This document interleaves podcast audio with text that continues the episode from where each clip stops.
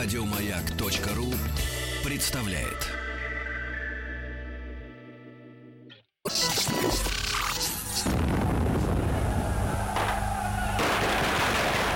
Граждане министры Временного правительства, именем Военно-революционного комитета объявляю ваше Временное правительство арестованным. Это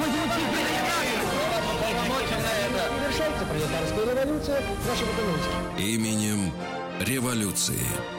Дорогие друзья, продолжается наш цикл именем революции. Василий Жанович Цветков, который одним мерещится э, в белогвардейской форме, другим э, в шапке с околышем. Вот, да. Василий Жанович, доброе утро. Здравствуйте. Рады вам, э, как всегда. И сегодня э, Василий Жан Цветков, э, профессор Московского педагогического государственного университета, доктор исторических наук. Мы продолжаем разговор уже о ситуации да, в экономике. Да. В экономике это конец 16-го, начало 17-го годов. Ну и к финансам, естественно, подойдем. И коснемся истории о том, что кто там, Ленин или Парвус, или кто Да. там на немецких-то хар- харчах, так сказать, паразитировал. Глобальный вопрос Да. вообще, да, на сегодняшний день, наверное, больше всего интересует э, как раз вот э, многих очень.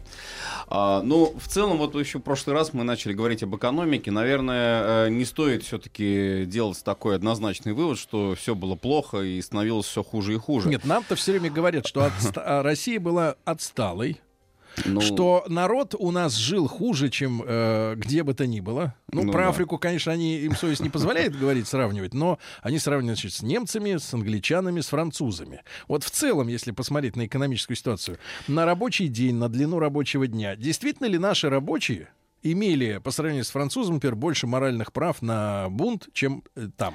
Ну, все очень дифференцировано. Вот если мы действительно говорим о войне, о военных годах, то тут, конечно, э, положение э, в столице, в крупных городах, ну, оно не лучше стало вот для рабочего класса, вот если смотреть с точки зрения каких-то житейских там вещей, потому что, конечно, мы ни в коем случае не должны забывать и проблемы с продовольственным снабжением, и проблемы падения реальной заработной платы.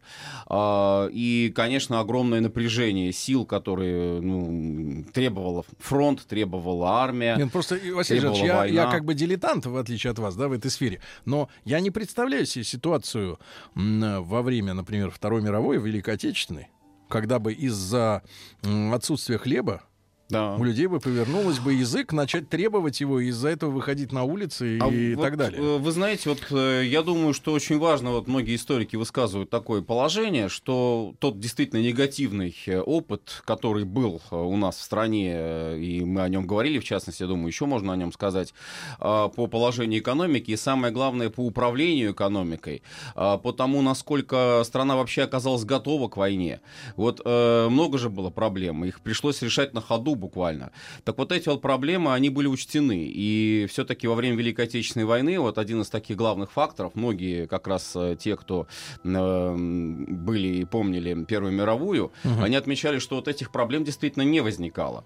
И одна из существенных проблем, которую сразу буквально удалось решить все-таки, ну, не, не так, как, наверное, в Первую мировую, это проблема э, централизации руководства, централизации управления, централизации финансов. Ну, чтобы местные Мобилизацион- не чудили, да? Да, конечно. Мобилизационная вот эта модель, э, которая себя полностью оправдала в годы Великой Отечественной войны.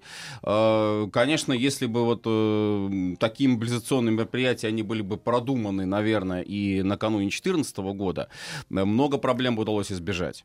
А, э, ну, то, что касается вот этих хлебных беспорядков, да, конечно, но есть очень интересная фраза, на мой взгляд, она показательна, что революция происходит не из-за голода, а революция происходит из-за того, что э, просто не доедают.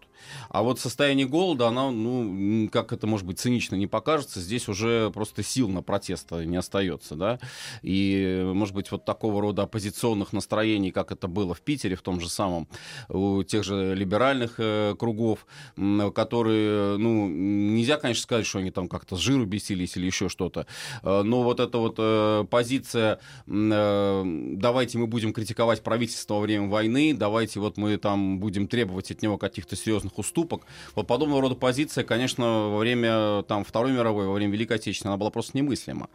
А, это, безусловно, тоже фактор. Вот. Но э, все-таки, с другой стороны, вот, э, опять же, я не хочу сказать, что все были такие плохие, что вот каждый там хотел тянуть одеяло на себя, потому что сейчас тоже другая крайность вот иногда в оценках возникает. Что буржуазия сплошь была продажной, что там, я не знаю, либералы, интеллигенты, всякие там э, члены Думы были сплошь оппозиционеры, революционеры, и там пробу было ставить негде, что вообще так вот все прогнило, э, что, ну, действительно, вот толкнули и ну, развалилось. По результатам же судим. Ну да, но опять же, вот э, все-таки по той же самой экономике, вот я хочу да. сказать, действительно. Вот мы говорили в прошлый раз, закончили нашу беседу на иностранных поставках. Угу. И про завод АМО мы говорили, да, да, да который да, да. построили, начали строить для того, чтобы делать грузовики для фронта, да? Да. ЗИЛ а, будущий. Будущий, да, будущий ЗИС и ЗИЛ.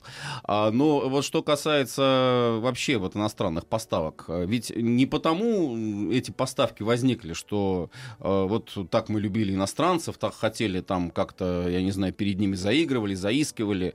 А, была, конечно, вот э, примитивно к Америке, например, такая иллюзия, что американские заводы, американский бизнес, вот это так здорово работает, так прекрасно там у них все налажено, но это разочарование нас постигло достаточно быстро в таких э, вот иллюзиях.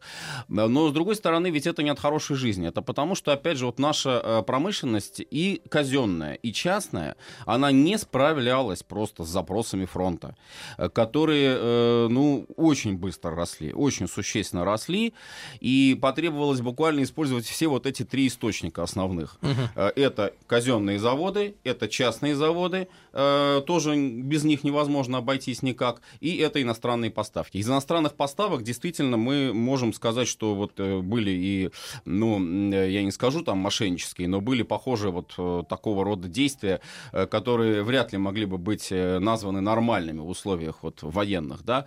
А, с другой стороны, вот, допустим, та же Япония, вот, с которой и воевали, и к которым относились там, в общем, негативно, но это единственная страна, это единственная страна из всех, которая практически на 99% исполнила все военные поставки, которые честно. заказы, как, честно, да, которые были ей сделаны. А, а кстати, а между, между патронам... остальными союзниками, то есть я имею в виду Франция и Англия, они пользовались внешними поставками или полностью конечно, обеспечивали конечно, себя? тоже. Вот американцы как раз и доили их в буквальном смысле слова, потому что американский ВПК, а, опять же в прошлый раз мы с вами говорили об этом, он вырос за счет поставок в Европу, за счет поставок, конечно, прежде всего Антанте, но они и немцам тоже помогали, пока не были вовлечены в войну. Ну, как и во не без мировую. этого. Да, вот. А потом уже вот 17-й год, подводная война, по сути, их спровоцировала на то, что они начинают военные действия на стороне Антанты. Тут трудно было сказать вообще, вот судя по реакции общественности э, американской, э, там, когда началась война, Первая мировая, кому они больше симпатизировали, немцам или там англичанам и нам. Тут скорее было такое вот положение, что, ну, Европа воюет, а мы делаем бизнес. Вот примерно так. А, вот. И э, с другой стороны, вот тоже поставки, допустим, самолеты. Угу. Э, Архангельск, порт, э, Мурманск начали строить, Романов на Мурмане, как он назывался изначально. Э, и там огромные были поставки самолетов британских, э, французских самолетов. Но они, правда, приходили в разобранном виде. Нужно было их еще собирать. Там, конечно, с этим проблемы возникали. Там иногда деталей не хватало. Вот. Но это, это нормально. Это вот э, как бы помогало нам. Э, Шнейдер Кризо, француз французские заводы, на которых размещали э, заказы на наши гаубицы, пушки, э, тоже, в общем-то, нормальный такой достаточно был деловые отношения. Э, допустим, поставки, вот тоже это важно, наверное, отметить, винтовок. А, огромный был э, вот, дефицит винтовок, э, особенно после 2015 года, вот этот винтовочный голод знаменитый, начали размещать наши трехлинейки э, заказы у англичан, у французов, у американцев тоже. И платили, конечно, вперед. Вот это тоже, наверное, была существенная финансовая ошибка, потому что проплачивали практически полностью, даже не, не частично заказы, а полностью проплачивали, причем в золотых рублях, это эквивалент в золотых рублях, проплачивали эти заказы. А, на, Ну, Василий вот. Жанович, ну хорошо, а на какую долю мы зависели от э, поставок этих? Есть цифры? Есть цифры, да, э, ну не очень на- намного, потому что все равно наши заводы отечественные, вот к чести наших заводов, даже и частных заводов, все-таки мы кризис преодолели. Ну, примерная доля. Максимум где-то на уровне там 30%, вот так, поставок. Причем тут это вот если по трехлинейкам брать, э, потому что были тулки наши, знаменитые тульские, они по качеству были лучше импортных трехлинеек, которые там по лицензии делали, потому что они никак не могли вообще освоить. Это тоже интересный момент. Наши инженеры ну, это приезжали... и сегодня, Василий Жанович, э, к ним. показательный пример, когда украинцы слили э, со своих военных заводов америкосам э, производство нашего вот этого Ту-160, или э, я могу ошибаться в названиях этого мгм. самолета, который, да, вот с М, ракетами да-да-да. ядерными, они имели все технологии, Да. все чертежи, они не смогли сделать Не смог- самолет. Вот, это, вот аналогичная ситуация. Наши инженеры приезжали консультировали американцев, консультировали англичан, французов, как надо делать наши трехлинейки, наши пулеметы.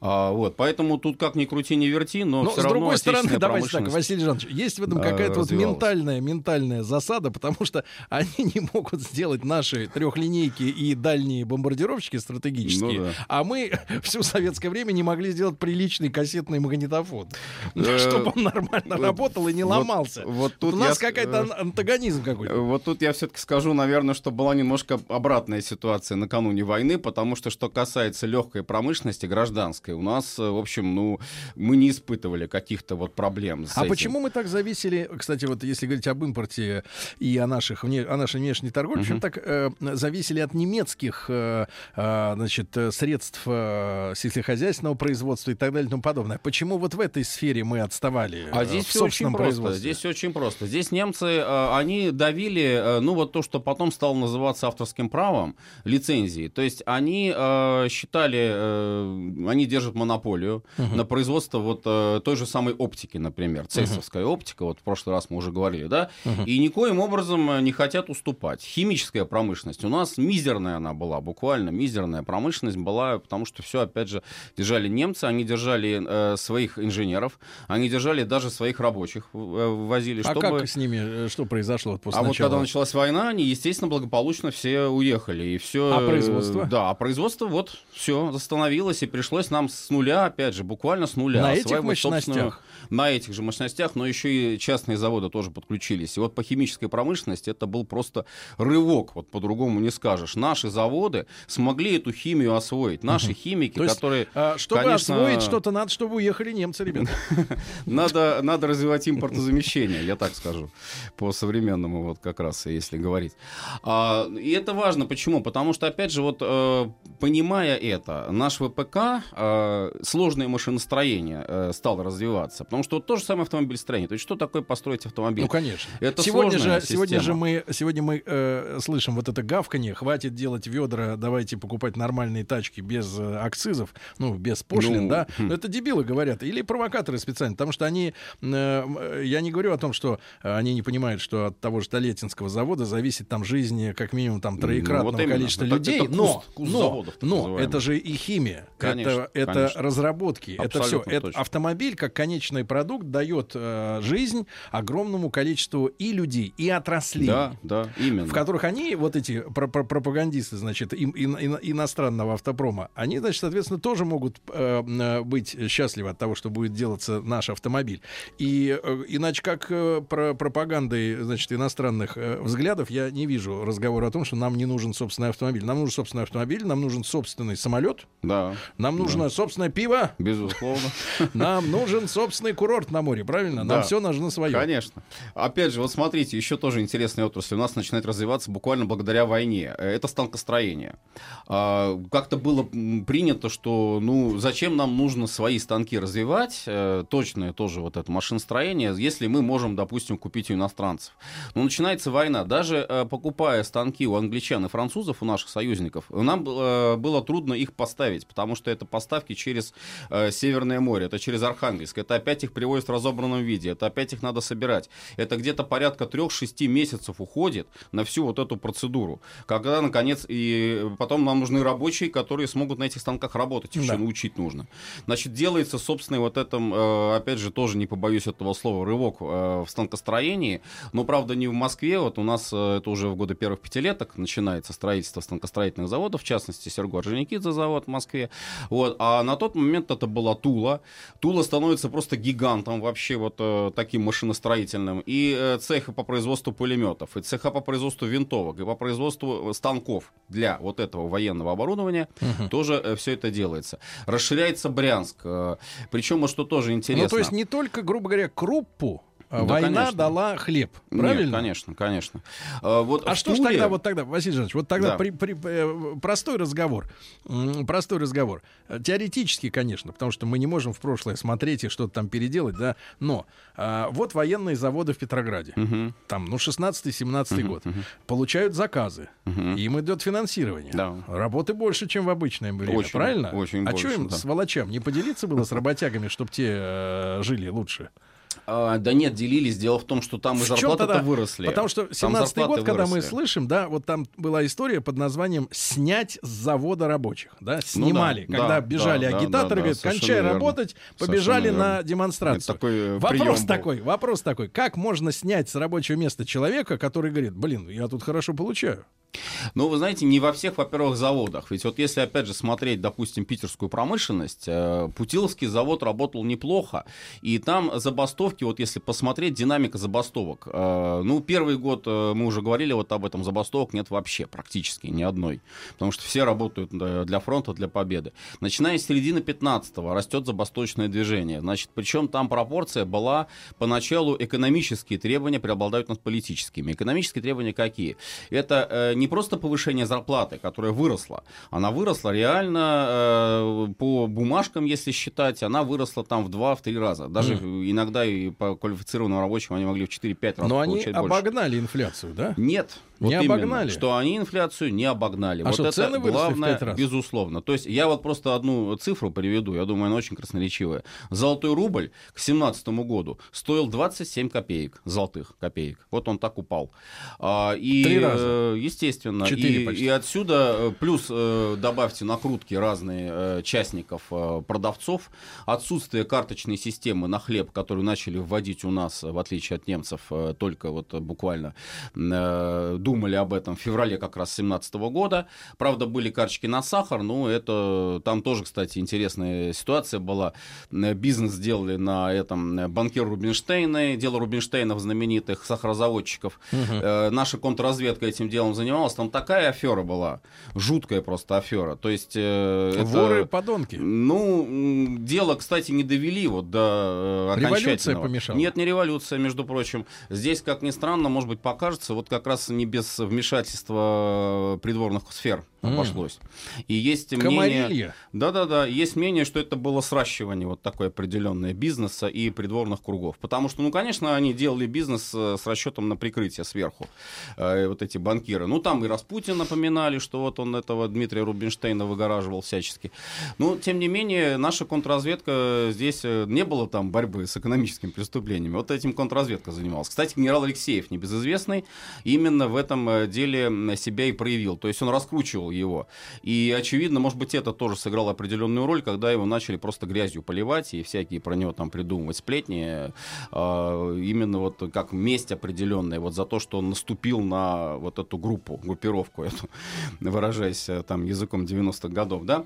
Вот. А, но, опять же, я не хочу сказать, что вот бизнес, он весь такой был. Ни в коем случае. Ни в коем случае нет. То есть были действительно заводы, ну вот, например, эм, фабрика Фаберже, да, угу. всемирно известная. Ну, широкий да. товар народного потребления. Безусловно, нет. Но она, например, э, совершенно спокойно переориентируется на производство капсульных втулок для трехдюймовых снарядов.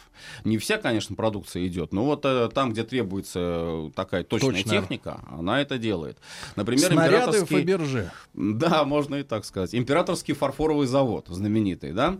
Вот он как раз меняет э, цейсовские бинокли, то есть он переходит на оптику. Угу. У нас хорошая была оптика на морских орудиях, это Обуховский завод ее делал. Но вот э, полевые орудия, полевые пушки, мы действительно зависели вот от этих вот панорам, которые делали немцы. А во время войны вот императорский фарфоровый завод этим занимался. А, конечно, работа была очень напряженная. Вот та же Тула, там круглосуточный режим работы. То есть заводы тульские перешли на круглосуточный режим работы. Трехсменка. И были ли, кстати, в Туле вот. какие-то выступления? В Туле практически очень немного. Тоже были, конечно, забастовки, было забасточное движение, естественно, но вот в Питер бастовал Тут больше. отдельный разговор. Почему Питер вот, бастовал а, больше. почему вот э, в Тулу, когда приезжал неоднократно, местные, значит, показывали ребята м, этот лозунг, там, цит, цитату из Ленина, которую большевики mm-hmm. обрубили, э, что, мол, типа, крайне там для революции важна Тула, да, тульские рабочие, Это запятая. Да, безусловно. Но люди тут не те. Это есть. Вот, а почему, чем не те? А, ну, вы знаете, вот, наверное, тоже определенное такое влияние, может быть, э, окружающей губернии, может быть, то, что туляки, э, кстати, как и ижевцы, вот Ижевский завод тоже интересный вот у нас момент. Ольга Туляк. А, ну замечательно. Вот. Они были более консервативные. Вот по своим взглядам, по своим представлениям. Ну, честно говоря, посмотря, посмотрев есть... видеоблог Ольги, я не могу сказать, что она э, по женской части консервативна. Ну, Значит, да, да, да, Василий Жанович Цветков, э, профессор Московского педагогического государственного университета, доктор исторических наук, сегодня с нами. Э, мы об экономике говорим. Ну и перейдем совсем скоро уже к финансированию парт организаций. Да? Тоже интересно, что Ленин тоже хотел есть. Товарищи, рабочая крестьянская революция, о необходимости которой все время говорили большевики, совершилась!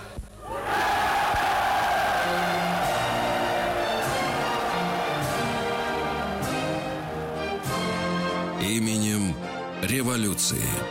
С нами по традиции Василий Жанович Цветков, профессор Московского педагогического государственного университета, доктор исторических наук. Василий Жанович, ну, я понимаю, что не все плохо было в нашей промышленности. Безусловно. От того и обиднее, что мы, э, ну, если, если брать только экономику, да, да, что мы на время гражданской войны а, в общем-то, все это дело. Да, хотя, опять угробили. же, если брать вот ту же самую Тулу, вот э, я уже там сказал еще об Ижевске, э, там действительно нельзя сказать, что вот э, прям очень большой был спад, потому что уже в 2019 году, кстати, Тула опять работала на трехсменной работе, то есть она продолжала делать винтовки. Ижевск очень сильно переоборудован был, ижевские заводы, и вот те самые ижевские рабочие, которые потом подняли восстание против советской власти, это, в общем-то, тоже здесь нужно учитывать, что это определенные настроения настроения отнюдь не левые. А, вот. а в целом, просто это я хотел такую даже статистику привести, я думаю, она очень красноречиво. А, месячное производство винтовок на русских оружейных заводах возросло с 32 тысяч штук в октябре 2014 до 128 тысяч штук в январе 2017. Это винтовки. Четыре раза. Да. Слышно. Месячное производство пулеметов на Тульском оружейном заводе было до войны 60 штук в месяц всего-навсего. К январю 17 1200. Месячное... 60 и 1200. 60 и 1200. Вот, как говорится, почувствуйте разницу. Месячное производство патронов к 1 января 2017 года было увеличено с начала войны в 30 раз и достигло 150 миллионов 700 тысяч штук. И мы вышли на первое место в мире по производству патронов, кстати. Интересный факт тоже. Uh-huh. То есть дело доходило до того даже, что вот многие сообщали с мест, вот с, с фронтов, что там, ну, совершенно не экономили патроны. Конечно, это тоже ужасно, но были такие случаи, когда солдат даже наказывали дисциплинарно, что они там вот эти вот э, диски патронные э, им там э, просто рассыпают, и где-то у них там в грязи это все валяется, ну просто действительно безобразие было полное. Но тем не менее вот э, уже недостатка никакого не было. Угу. Производство трехдюймовок. 48 штук в месяц до 418 штук в месяц. Ежемесячная сдача армии орудий всех калибров достигла к 1 января 2017 года 900 штук. Это все калибры. Каждый месяц. Ежемесячная подача на фронт трехдюймовых снарядов возросла с 395 тысяч до 3 э, миллионов 30, э, 350 тысяч. В 10 раз. Да. Ежемесячное производство взрывчатых веществ, вот она химия, возросло э, с 1450 пудов до 157 тысяч 840 40 пудов. Огромный рывок. Раз, А количество артиллерийских химических заводов с начала войны до начала революции возросло. Заводы взрывчатых веществ было 24, стало 100. Кислотные заводы был один, стало 33.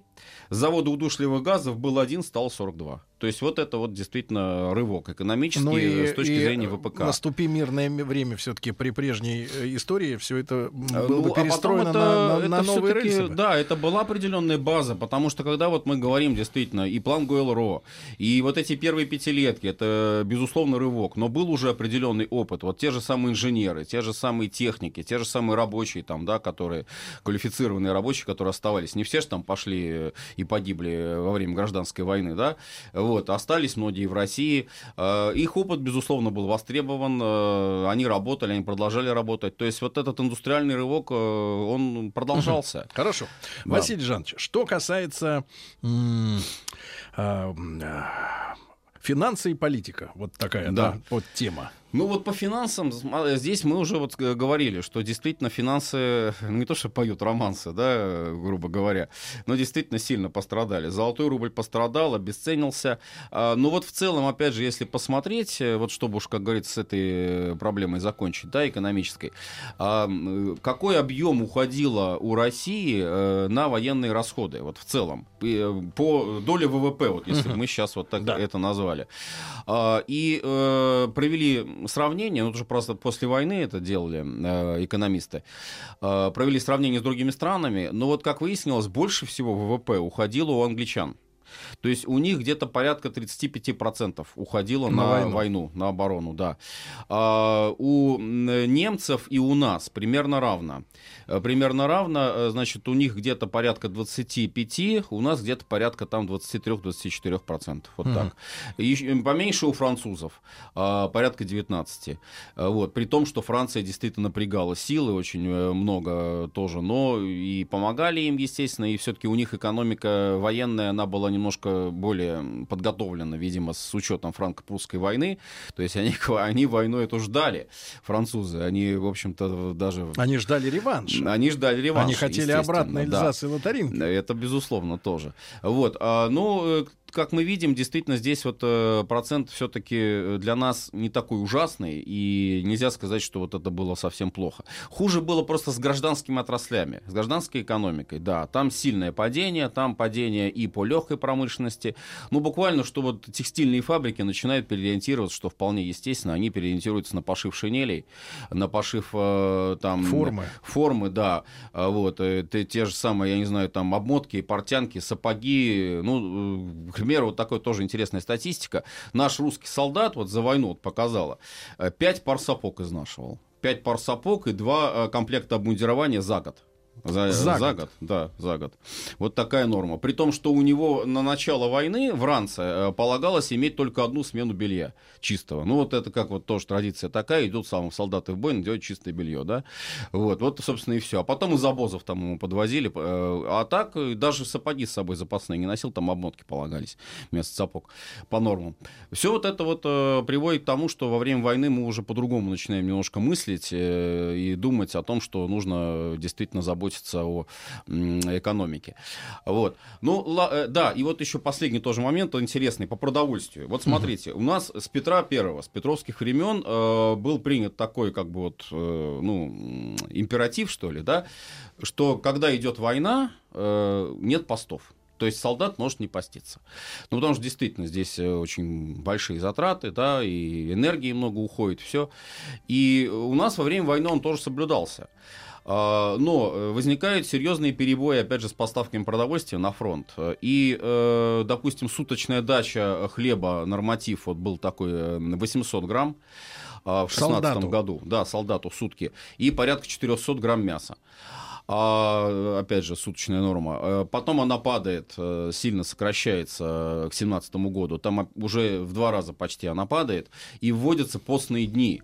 И вот это тоже воспринималось многими солдатами, особенно, опять же, даже в условиях позиционной войны это влияло, что вот когда мы поедим-то нормально, наконец, то есть чем нас кормят? Ну, понятное дело, конечно, люди православные, все, посты идут, да, но все-таки и война тоже требует каких-то вот таких усилий.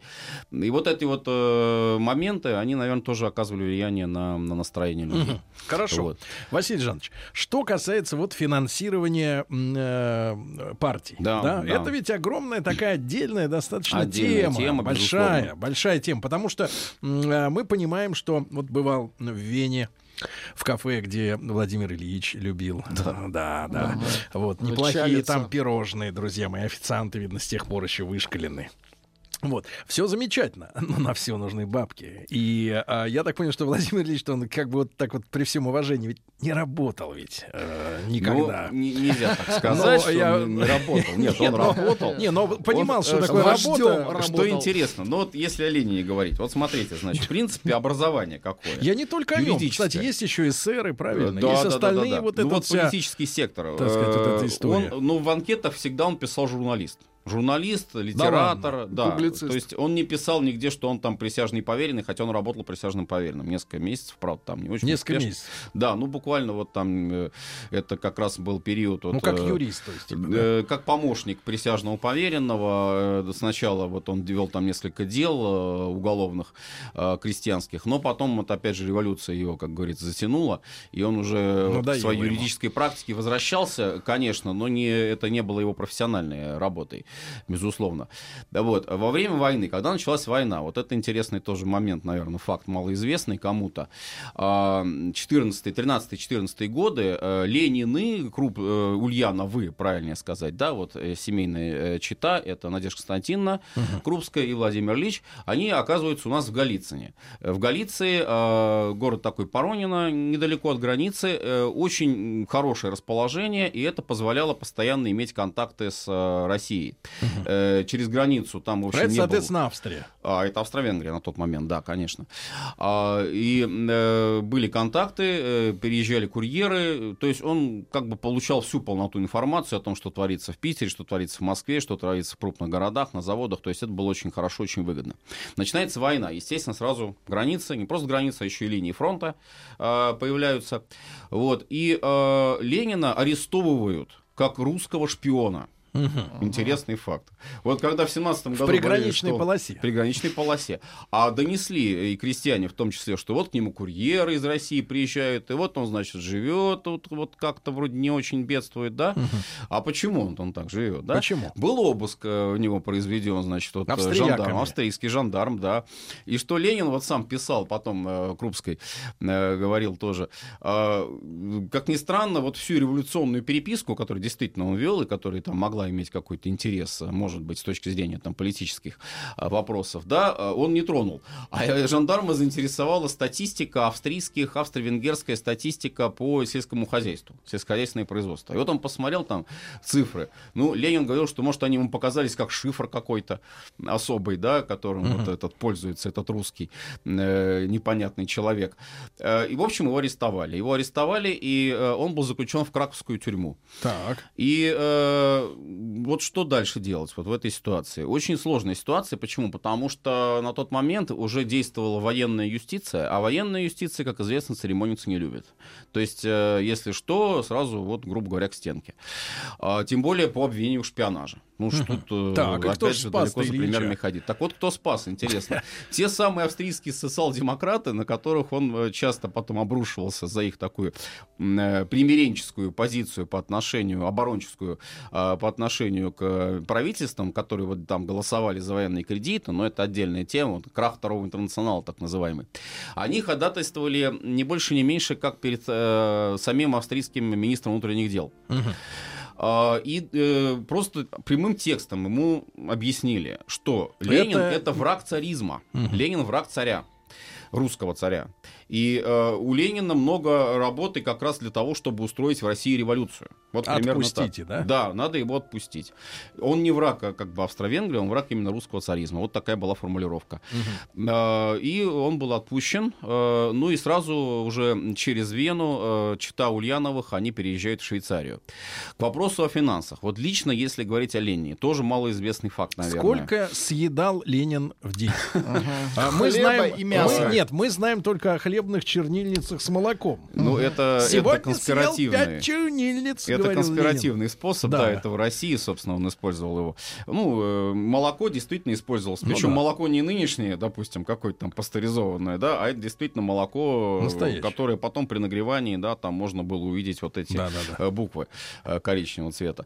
Ну, такой прием, в общем-то, распространенный был достаточно. Не один Ленин его использовал. А, вот. И, э, значит, вот если говорить об уровне жизни лично Читы Да. Ульяновых, то вопреки, может быть, такому вот установившемуся мнению, которое вы вот, кстати, сейчас тоже озвучили, они жили не богато. Они жили не, Не-не-не, богато. Я не говорю о богатстве. но Но, понимаешь, Есть один Василий, момент. нет, нет, А я Василий сейчас Жанович, скажу, я Василий. Жанович, есть один маленький нюанс. Если ты не работаешь, если не ты политик, богато, не богато, в Турцию ты едешь отдыхать или э, в, э, в Канны, или Или еще куда-то. Но Мгм. и на то, и на другое нужны, нужны бабосики. Вот вы, Василий Жанович, народу сегодня расскажете, откуда он их брал.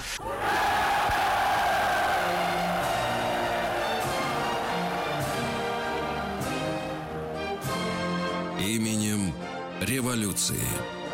Итак, э, Василий Жанович Цветков, профессор Московского педагогического государственного университета, доктор исторических наук, сегодня отвечает честно на вопрос, который вот любому работающему человеку он понятен. Конечно, у человека, который перестал работать какое-то время, есть жирок. Нет, Потом жирок э, тончает, правильно? Безусловно, да. Но не может обычный нормальный человек, который, э, значит, вот просто профессионально владеет каким-то делом, э, быть профессиональным политиком без финансирования со Ну, стороны. Наверное, надо сразу все-таки обозначить, что понятие э, партийной верхушки, э, ну, потом это станет называться номенклатурой, Но в верхушка это сколько время. человек? Но это немного, это несколько человек может быть. Э, И все, конечно, зависит от ситуации просто в партийной кассе, естественно, да. Она э, имеет, э, ну, как бы определенное вот такое право, негласное, может быть, право, да, хотя это и в партийных документах тоже отражается, безусловно.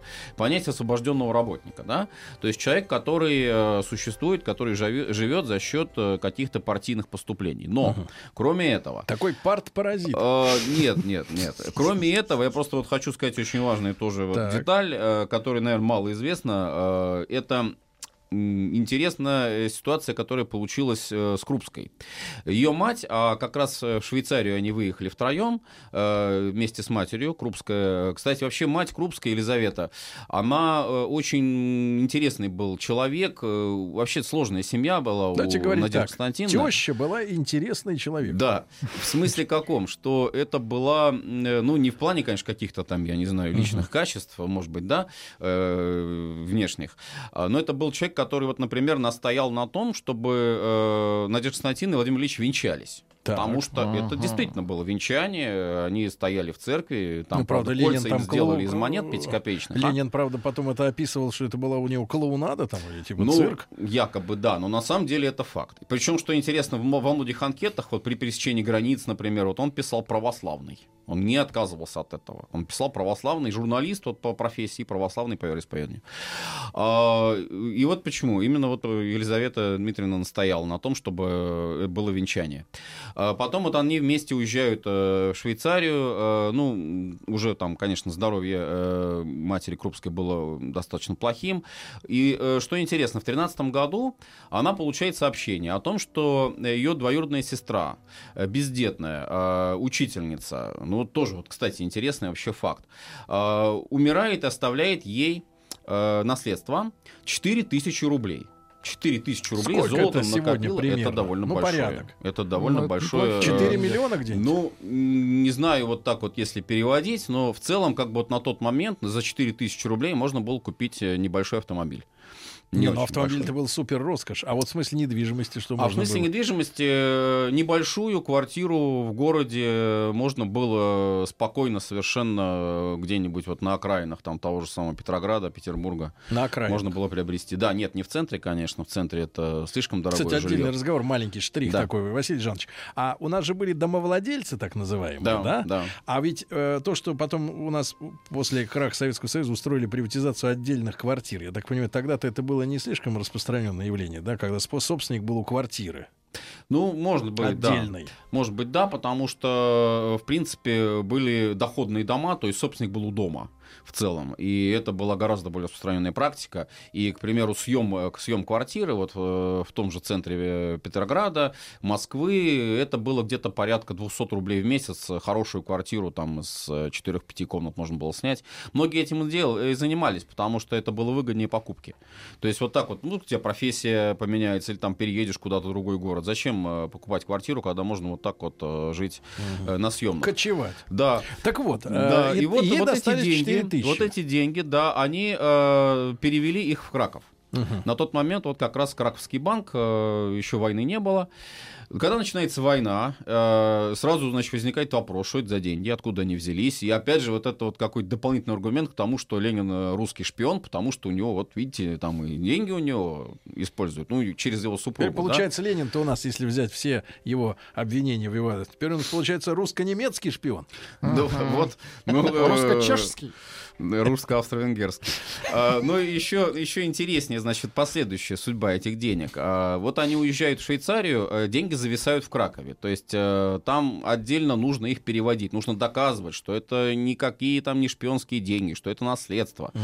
И э, маклеры там специально этим делом занимаются. Э, взяли, конечно, за это дело тоже определенный процент от э, вот этой суммы, которая там лежала, но все-таки перевели ее в швейцарский банк. И вот оказывается, у Ленина э, банк банковская книжка в швейцарском банке с этой суммой. Потом в 2017 году эту книжку обнаружат и скажут, ну вот, смотрите, значит, у нас там Ленин, ну мало ли, что у него там, у него франков мало осталось, да, у него там буквально где-то порядка 100 э, франков осталось на книжке на этой. Ну, говорю, ну вот она же была, ну да, он же вот на себя, получается, все уже потратил. То есть вот это вот как бы подноготную не стали разбирать, откуда эти деньги пошли, а сказали, ну, наверное, это были деньги, которые Но, он Василий там Жанович, вы нам совершенно о парт-паразитизме не рассказали. Да. О Парвусе, А, о Парвусе, Парвус что за черт? тема. Да, потому что Да. тема-то важная. И потом э, наши взрослые слушатели, да, которые уже э, не кормятся за счет родителей, не занимаются, вот вы говорите, Ленин прожива, прожигал деньги жены. Это ж на альфансизм похоже. Нет, нет. Не, минуточку, минуточку. А люди понимают, что, э, извини меня, э, до зарплаты надо дотягивать. А тут, понимаешь, человек годами жил без, э, без э, работы, правильно? Не то чтобы годами. Дело в том, что, вот смотрите, у них очень большой доход, опять же, получала Надежда Константиновна за счет переводов. Она брала переводы, и, э, ей платили неплохо, потому что она знала несколько иностранных языков. Так, но все Но, равно вы нас но. не убаюкаете. Давайте мы вот следующую нашу встречу посвятим как раз э, фина- финансам политических партий э, в России. Василий Жанович Цветков, доктор исторических наук, с нами был сегодня. Огромное спасибо. Еще больше подкастов на радиомаяк.ру.